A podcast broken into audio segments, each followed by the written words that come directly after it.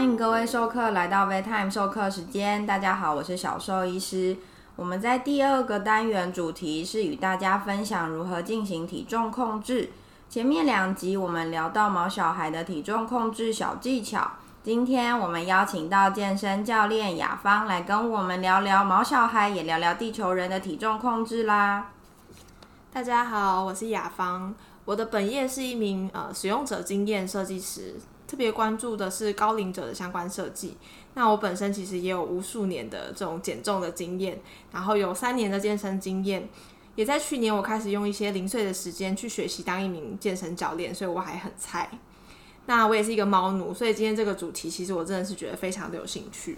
想先问一下雅芳，大部分开始健身的人，通常是为了减肥，还是为了维持体态或是体能？或是有人只是因为健身最近很夯，所以开始健身啊？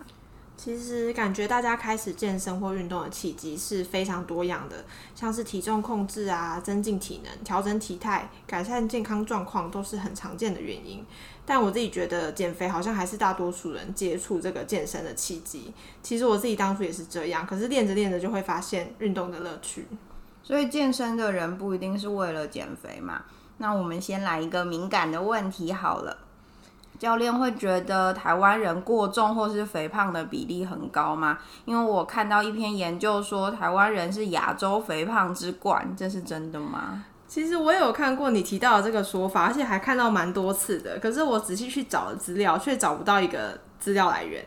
那可是根据这个世界肥胖联盟在二零一六年的资料。台湾的体重过重比例其实跟其他 APEC 国家比较，我们的排名其实是中短班，其实不会特别胖啦，也不会特别瘦，所以不是亚洲最胖。可是可以看到国健署去年底，就是二零二零年的时候公布的一个统计数据，可以看到台湾成人的肥胖的比率就是 BMI 超过二十四，是接近四十八趴，就是有快要一半的人是。到了这个肥胖的标准，那这个数字其实也打破台湾自己过去的记录，创了一个新高。所以说，台湾虽然不是亚洲最胖，可是我觉得这还是一个值得大家关注的议题。诶，那我也蛮好奇台湾的猫猫狗狗的状况。诶，就你的观察，台猫台狗普遍的体态怎么样？会有很多超重的猫猫狗狗吗？其实有一篇美国的研究是说，五岁到十一岁的猫咪有五十趴是过重。所以其实跟台湾人目前的成年人口肥胖率好像差不多。那以我的临床经验来说，台湾狗狗、猫咪过重的比例，我觉得可能会更高诶，尤其是猫咪，台湾饲主能提供他们的活动范围就非常小，因为台湾就很地狭人稠嘛。那活动量严重不足，但是都吃得非常好，大家又普遍觉得他们胖嘟嘟的样子比较可爱。然后就出现了很多阿妈养的狗啊，阿妈养的猫。那我想请问教练，地球人肥胖定义是用什么标准？像我们狗狗、猫咪在前面单元有教各位授课使用体重。体态评分 BCS 跟肌肉质量 MCS 做共同评估，因为狗狗、猫咪的体型啊、身形就是相差很大，像是斗牛犬就是矮矮壮壮的体型，然后一些跑超快用来比赛或是狩猎的犬种，像是灵缇，就是身体就是细细长长的。那猫的话，有些骨架就很大，然后头很大颗，脚脚脚也很粗。那台湾短毛猫又是那种细细长长的，所以它们很难有一致的数据做定义。但我想，地球人也有不同体型、不同骨架大小的差异，不知道有没有什么评估方式是比较客观的。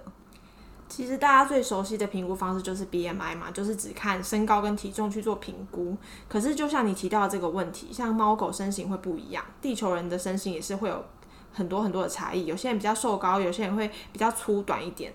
所以说粗短吧，粗短，粗短，哎，对，所以近年来大家会开始就是关比较关注体脂率，体脂率就是用体脂肪在身体里面的含量去算出一个比率这样子。那除了体脂率以外，腰围也是一个可以参考的指标，因为就算体脂肪一样，也会有不同的分布。那有些人可能在腰比较多，有些人可能在躯干比较，在呃大腿或者是手臂比较多。那因为腹部肥胖其实会比其他的部位肥胖对身体健康的影响更大。所以说会用腰围去做一个评量的标准。那我会觉得说，其实可以综合 BMI、体脂率跟腰围这三个标准去看，那而不是只看一个指标而已，会是比较客观的一个评估方式。腰围是参考指标，我有听过。那是腰围对应哪一个部位的比例吗？还是有什么标准？是不是有啤酒肚或是有小腹的人就要特别注意身体健康？台湾国健局对于腰围的健康标准，它有一个定义是男性不要超过九十公分，然后女性不要超过八十公分。那大家就可以简单的拿量尺去量一下。那其实如果没有超过这个范围，其实地球人有一点小腹，其实是很健康也很正常的。尤其是女生，雌性动物本来就会囤积一点脂肪在腹部，那我们不用去追求完全没有小腹的身材，或者是那种冰块腹肌。所以，假如一个学员去找你上课，你会让他把 BMI、体脂率、腰围都全部做过，再做共同评估吗？你会比较重视哪一个部分啊？还是你其实用肉眼就可以看出，嗯，这个学员大概是什么体态哦？大概要加强什么部位这样子？第一步，其实我都会先问他们，诶，你为什么会想要来上课，想要来学习健身？那如果对方是告诉我说他是想要减肥，那我才会建议他去量个 in body 去了解一下他的体重、体脂这些资讯，看看到底是标准还是真的有超标，那再跟他讨论未来的训练方向。不过，其实，在上课的过程中，我不会特别强调这些体重跟体脂的数字，也不想要把焦点放在体态的追求上。我反而希望他们可以在专注在这个动作的练习上，慢慢把对体态或是体重的在意去转移到训练上，培养对训练的热情。那这样其实，在不知不觉间，体重跟体态都会有改善的。那太过在意，其实反而会造成压力。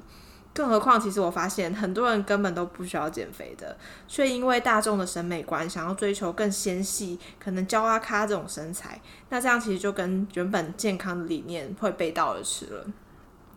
诶，那其实因为我养一只猫，所以我很好奇，如果我在家里面，就是有没有什么很简单的方法，可以让我初步评估它的体态是不是标准跟健康的。我们在动物最常使用的体态量表叫做 BCS Body Condition Score 体态评分表。评分的范围是一到九分，然后分数越低的话就是越瘦，越高就是越胖。那中间的五分就是最刚好。那通常我会希望一般健康的动物体态维持在四到六分之间。然后网络上啊，就是直接搜寻，其实可以看到这个评分表各个等级的示意图，还有我们要评估哪几个部位。那这个我们在前面单元有介绍给各位授课。那评分的重点的话，会是最简单，就是有没有腰、肋骨是不是摸得到，肩胛啊、髋骨附近的脂肪分布，大家对照之后就可以知道自己家里毛小孩大概落在什么分数。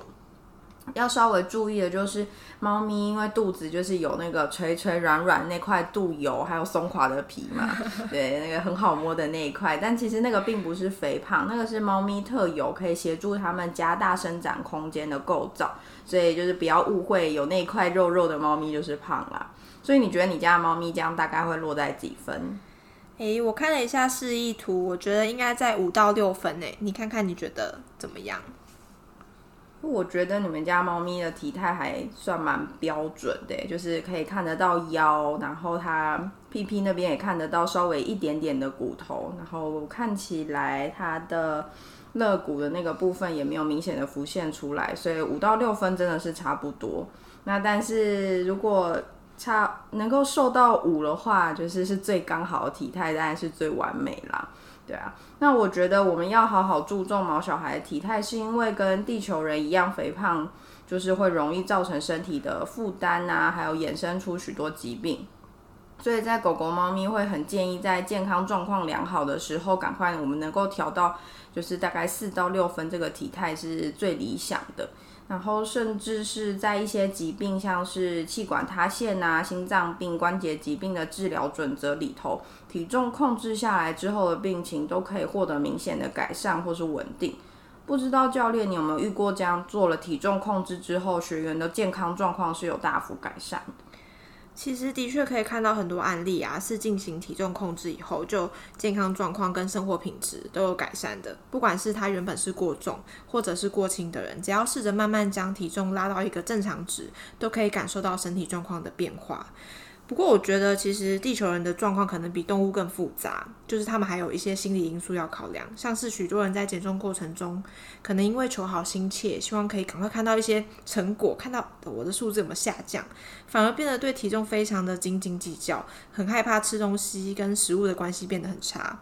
那就会导致一些饮食失调的状况，像是厌食症跟暴食症。所以我觉得在用减重改善身体健康状况的同时，也要注意心理的健康，不要给自己太大的压力了。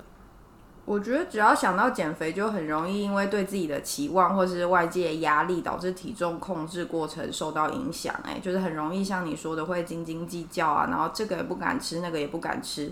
然后很容易在哪一天不小心破戒之后就放弃，大吃特吃就功亏一篑，然后又负重，之后压力更大，就整个就是恶性循环。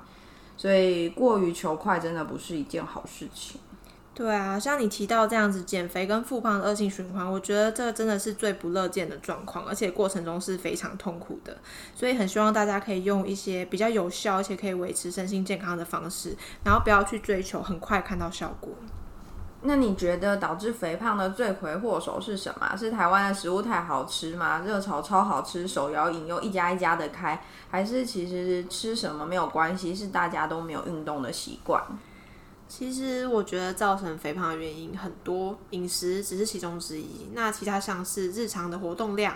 运动，然后作息是不是规律，还有压力会不会太大，这些都是有关联的。我忘记在哪里听过一句话，但我觉得很有道理。他说：“你不是因为减重所以变得健康，而是因为你先变健康，所以能够减重。”